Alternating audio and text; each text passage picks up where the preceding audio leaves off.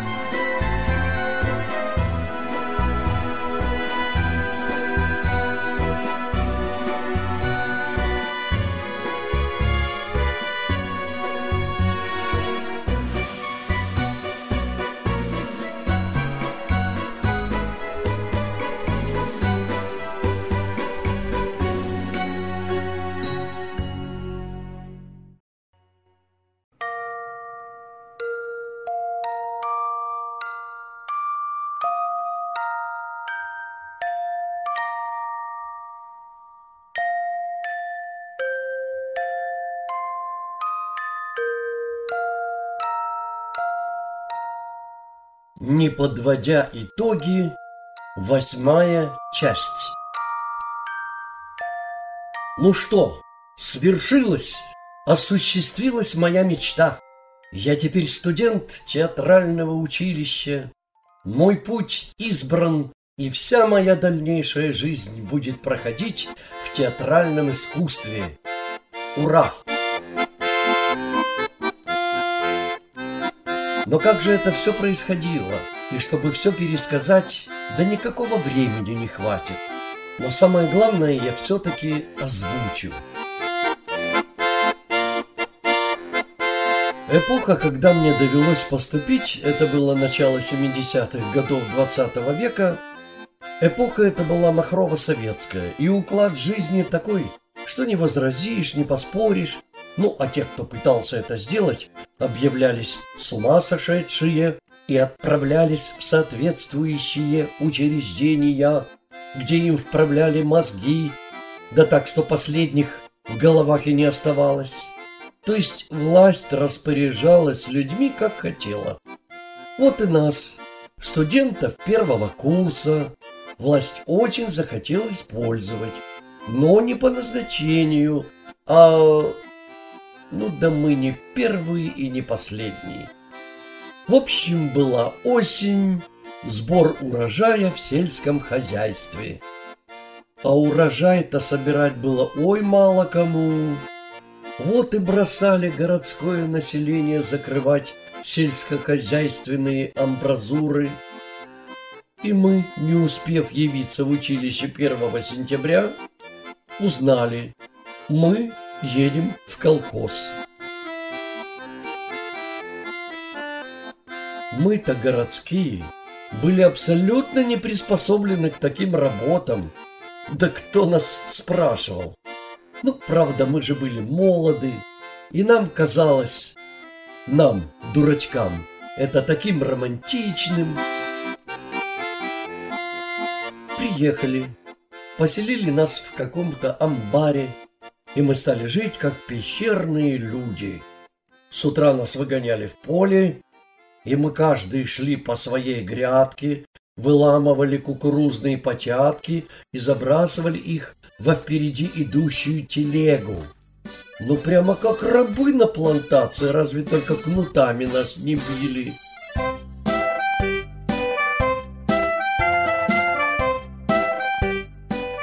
По вечерам а вечера были холодные, мы собирались у костра и пытались песни попеть, на гитаре побренчать, пообщаться. А что мы пели? Эй, моряк, ты слишком долго плавал.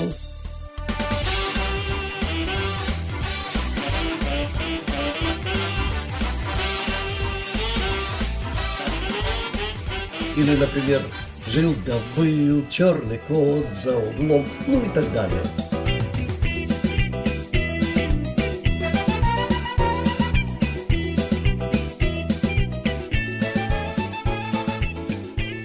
Но недолго нас, заморенных, хватало, и от усталости глаза слепались. Ночи-то были холодные, согреться даже под одеялом не удавалось, а мы по неопытности теплых вещей и не брали-то с собой. Вот и начинали студентики заболевать один за другим. Заболевших, правда, отправляли домой.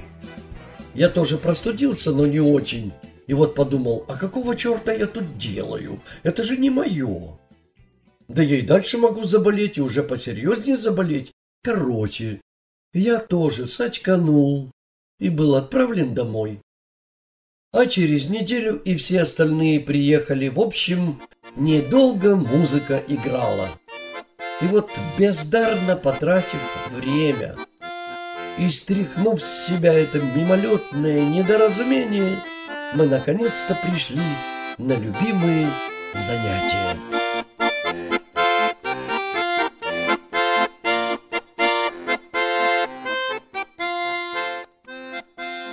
Наш факультет назывался кратко ТС.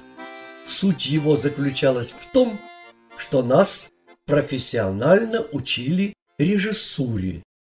То есть моя профессия режиссер но готовили нас для народных театров, которых было не счесть. Впрочем, разницы в обучении, я повторяю, не было. Что для профессионального, что для народного театра требовался профессиональный режиссер. Вот нас к этому и готовили. Я говорю, готовили. Прямо какой-то кухонно-поварской жаргон. Да, да, театр – это большая кухня, Продукт на выходе, спектакль. И какие ингредиенты используются в процессе подготовки, это уж, извините, у каждого повара свои секреты. Но в основе профессии лежат методы и приемы, которые надо изучить. А основой всему была система Станиславского. Его книгу «Моя жизнь в искусстве» и книгу «Искусство перевоплощения» мы прочитали от корки до корки. А как практически использовать знания, вот нас этому и учили.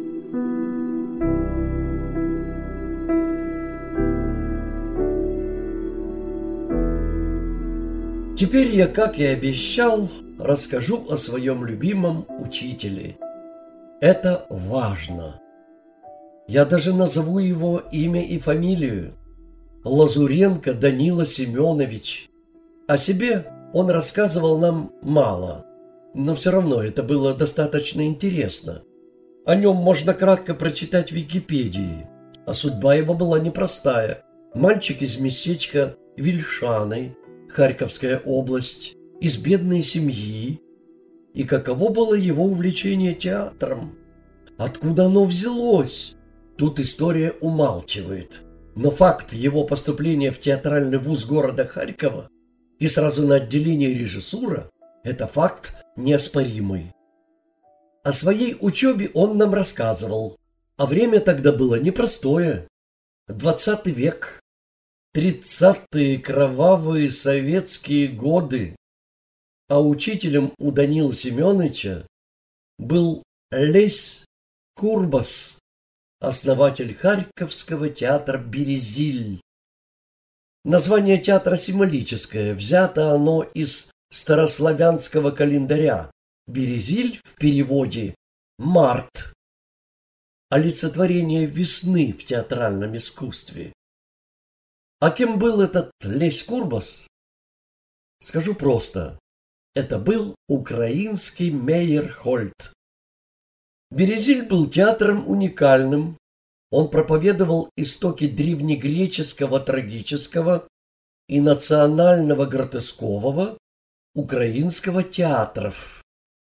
Экспериментальные спектакли театра «Березиль» по рассказам моего учителя производили ошеломляющее впечатление.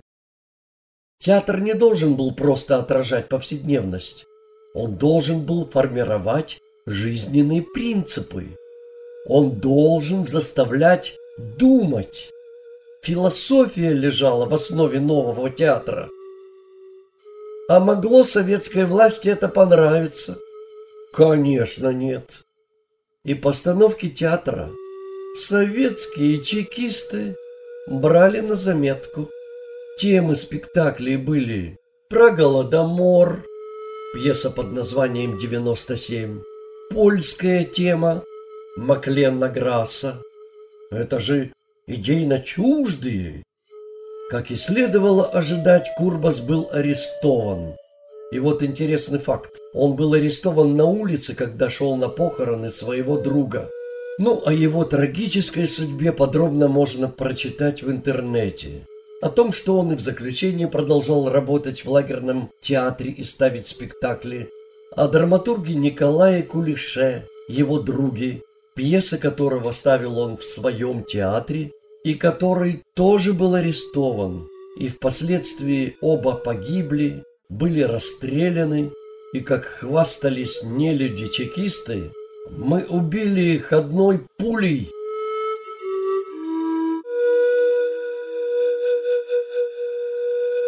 Сколько же замечательных людей, творцов, погубила проклятая советская власть. Да.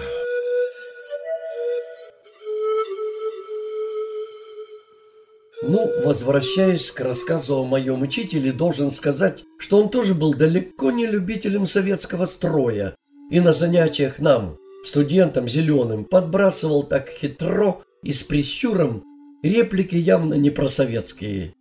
Я лично его понимал, потому что с детства уже товарищи мне были несимпатичны. Помню случай, как Данила Семенович на занятиях по режиссуре вдруг начал рассказывать о том, что в лагерь на Соловках, где сидел Курбас, приехал Максим Горький и начал читать лекцию о прелестях советской жизни. Лесь Курбас прервал его, встал и громко произнес «Гнусавый псаломщик советской власти!» Все остальные лекторы освистали, и тот ретировался. Откуда мой учитель про это узнал, я не знаю. Возможно, передал кто-то кому-то из заключенных, и это дошло по сарафанному радио. Но свой рассказ Даниил Семенович сопроводил лукавой улыбкой с прищуром и всматривался в лица студентов. До кого дошло? Ах, до многих не дошло. Они вообще не поняли, к чему он все это рассказал. Но я-то понял. Какой же мой учитель был тайный антисоветчик. А он понял, что я его понял, потому что, оглядев всех, остановил свой взгляд на мне, а я в это время улыбался лукаво, как и он, правда, без прищура. Но я же с детства себя считал тоже тайным антисоветчиком. Об этом я уже рассказывал в первых частях своего повествования.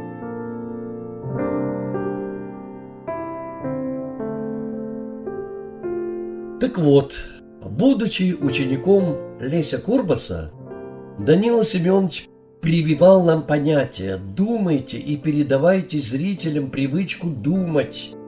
Его фраза «все должно быть объективно узнано» я запомнил на всю жизнь. А что это значит? А то, что задуманное не должно оставаться в голове, а должно быть выражено так, чтобы зритель понял и увидел замысел режиссера. А как? Очень просто. Через речевые, эмоциональные интонации, передающие состояние души, через яркие содержательные мизансцены, через психофизические жесты, ну и так далее.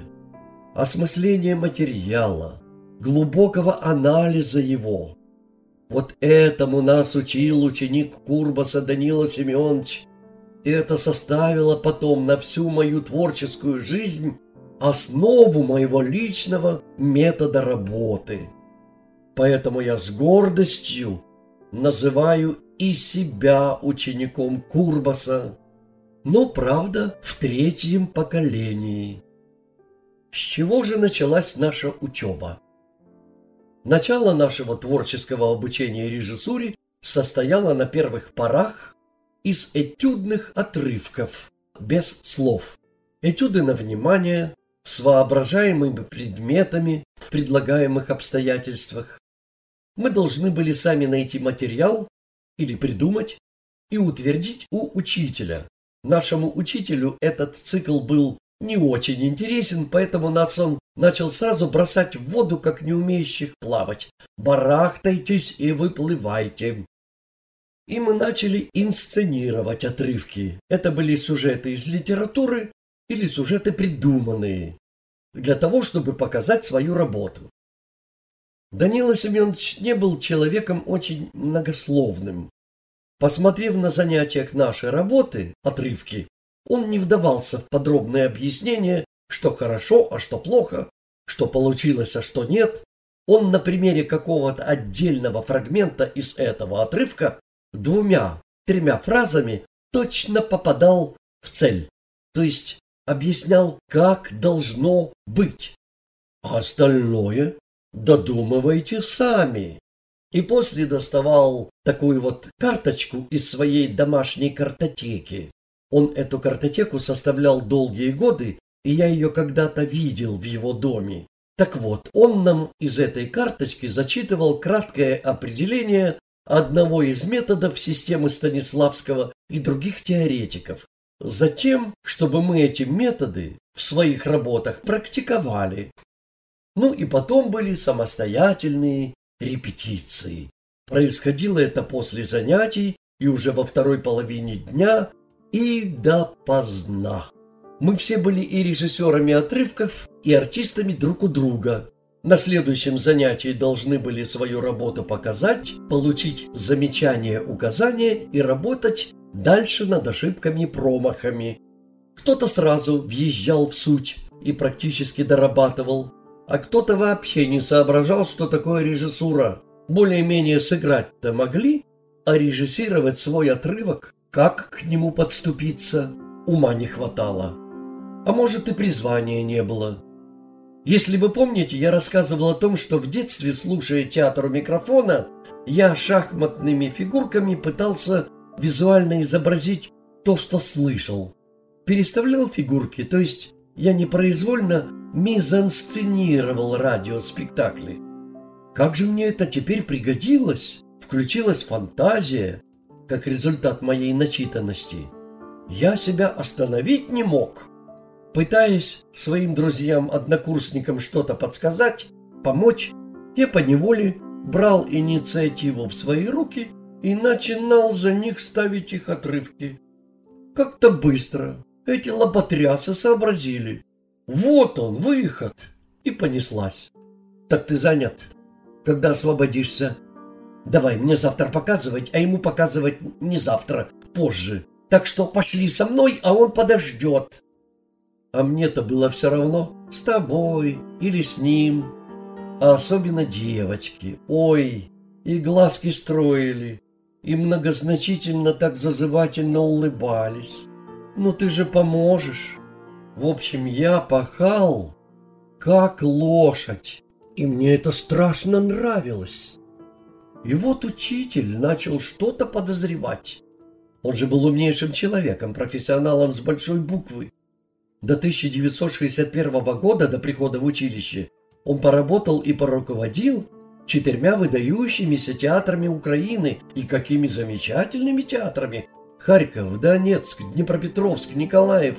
Он имел звания и госнаграды, так что, наблюдая, что качество отрывков неожиданно выросло, появились в них какие-то странные штучки, находки, приемчики – Ой, как же я изощрялся, это был прямо цирк какой-то.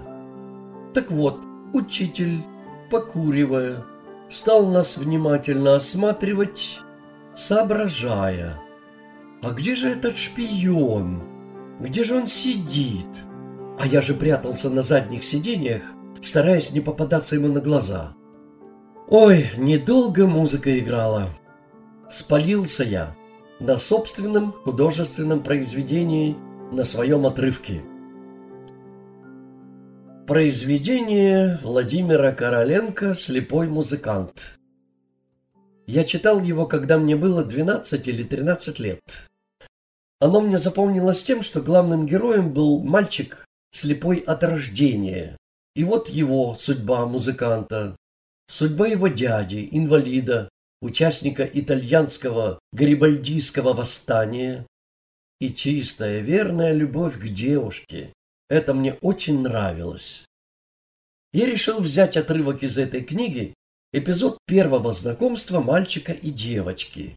Мой сокурсник Володя, впоследствии знаменитый, заслуженный, перезаслуженный артист, замечательно поющий и ныне преподающий мастерство актера. Так вот, он до сих пор помнит, как мы работали над этим отрывком. Это была его первая настоящая актерская работа. Это была роль. Сначала мы начали искать манеру поведения слепого человека. Но мне это было легко представить, учитывая мой пантомимический опыт. Я быстро научил Володю видеть руками, ощущать на своем лице теплый луч солнца и как неподвижно владеть глазами, смотреть на партнера поверх головы или в сторону, ну и так далее. Потом Володя освоил дудку-сопилку, научился играть на ней простую и грустную мелодию. Какой молодец! И вот отрывок готов к показу. Его во время репетиции не видел никто, поэтому все внимание было обращено на сценическую площадку. Место действия воображаемое поляна у реки. Выходил мальчик Володя, подходил к реке, опускал ладони в воду, неторопливо наслаждался потоком воды, Потом водой умывал лицо, глаза. Отходил от берега, садился на землю среди полевых цветов. Ощупывал цветы руками, поднимал лицо к солнцу, рукой ловил луч. Потом доставал дудочку и начинал играть мелодию.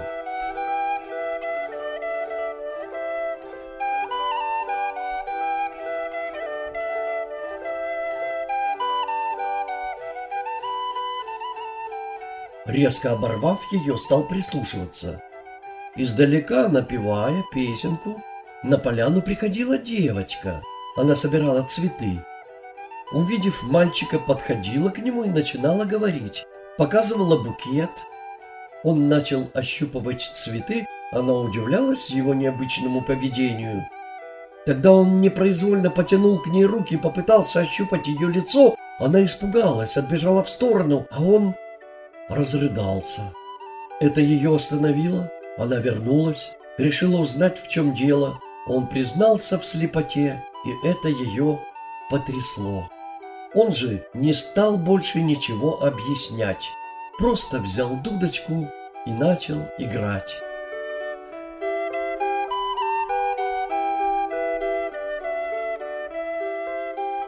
Никаких слов больше не нужно было. Она сидела, слушала, смотрела на него, и было понятно, что это пришла первая, робкая еще, но настоящая любовь. И он играл только для нее. Окончив играть, он встал, протянул ей руку.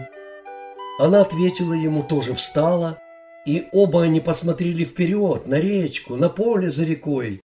Им было хорошо стало понятно о взаимном притяжении. Была тишина, музыка не звучала, она звучала в душах зрителей, моих однокурсников. Потом мои артисты, взявшись за руки, повернулись и пошли вдаль, в глубину сцены и исчезли. За дверью аудитории. Стояла гробовая тишина. Учитель, не оборачиваясь, медленно так закурил папиросу, посидел и медленно обернулся и посмотрел на меня. Я непроизвольно съежился. Потом он многозначительно, иронично так слегка улыбнулся, не переставая на меня пристально смотреть. Это потом я уже понял, что, очевидно, он догадался так вот он этот шпион, который один за всех. Не обсуждая ничего, достал карточку и начал читать нам очередную выдержку, цитату из системы Станиславского. Содержание цитаты касалось определения атмосферы сценического действия. Урок был окончен, учитель ушел, довольно улыбаясь, а мои артисты, которые все время торчали за дверью и подслушивали из-за нее, наконец вернулись и принимали восторженные поздравления.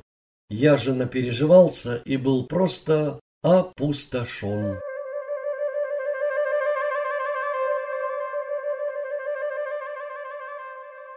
Ну, далее все пошло как по маслу. Новые отрывки, новые темы, новые поиски. В конце года показы, экзамены, оценки, стипендии.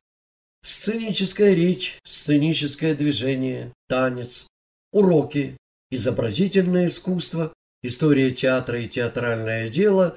Короче говоря, началась моя полнокровная жизнь в искусстве. И полноценная студенческая жизнь и взаимные симпатии, и перемены симпатий, и дружба, и походы в театры на спектакли, и юмор, и розыгрыши, и обиды, и опять все сначала. И над всем этим витала радость существования в жизни. И театр, в который я продолжал ходить, и где ко мне уже было совсем другое отношение, где я порой выступал в массовке уже как студент училища. И еще об одном эпизоде моей деятельности я хочу рассказать.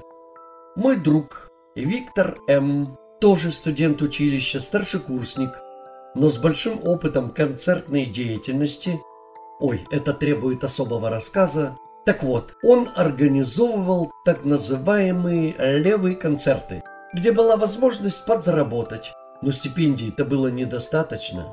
Впервые я тоже поехал на такое мероприятие со своими пантомимическими номерами. Стоимость билетов составляла, ну, несколько десятков копеек. И доход выглядел в виде такой, ну, горы мелочи.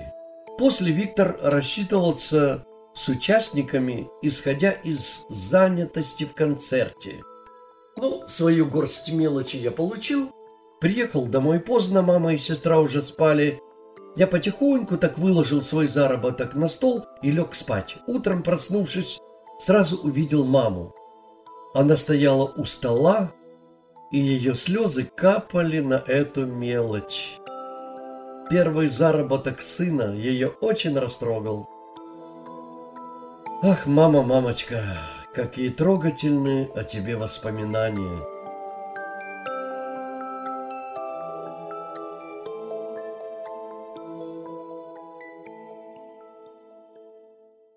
Ну вот, первый курс учебы окончен. Сложный, но интересный год. Впереди два месяца каникул. Как прожить эти два месяца? Ведь ты бежал марафон 10 месяцев в активном ритме и вдруг остановился. Что, и пустота? Ну хорошо, поспал с утра побольше. Ну, два дня поспал. И далее не надо вскакивать и лететь, да-да, лететь в училище. И теперь наступила просто бессонница.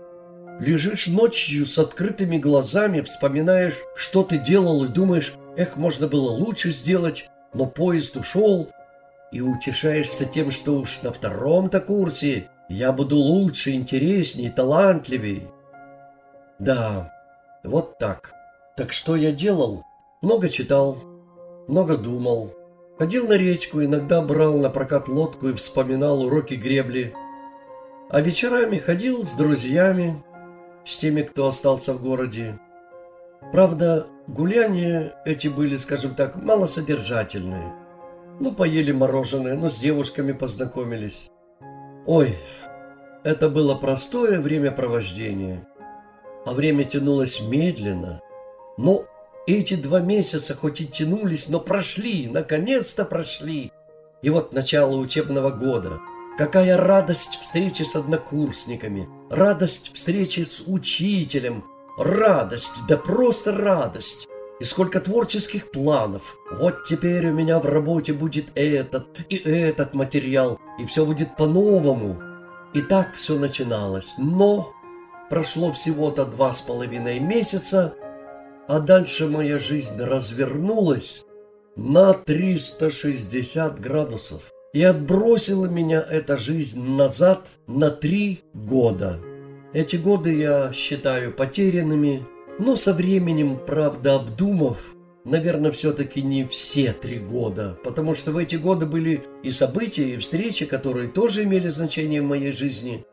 Ой, ну хватит держать интригу. Итак, мне было 19 лет, и это был возраст, когда ребят призывают на службу в армию. В армию Советского Союза.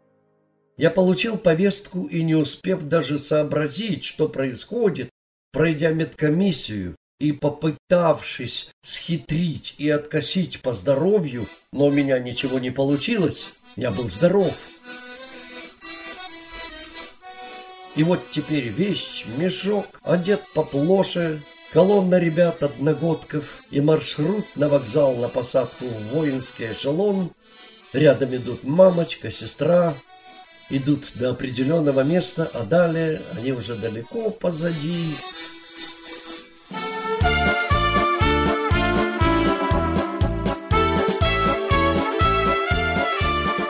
Три дня мы ехали неизвестно куда, и вот, наконец, приехали.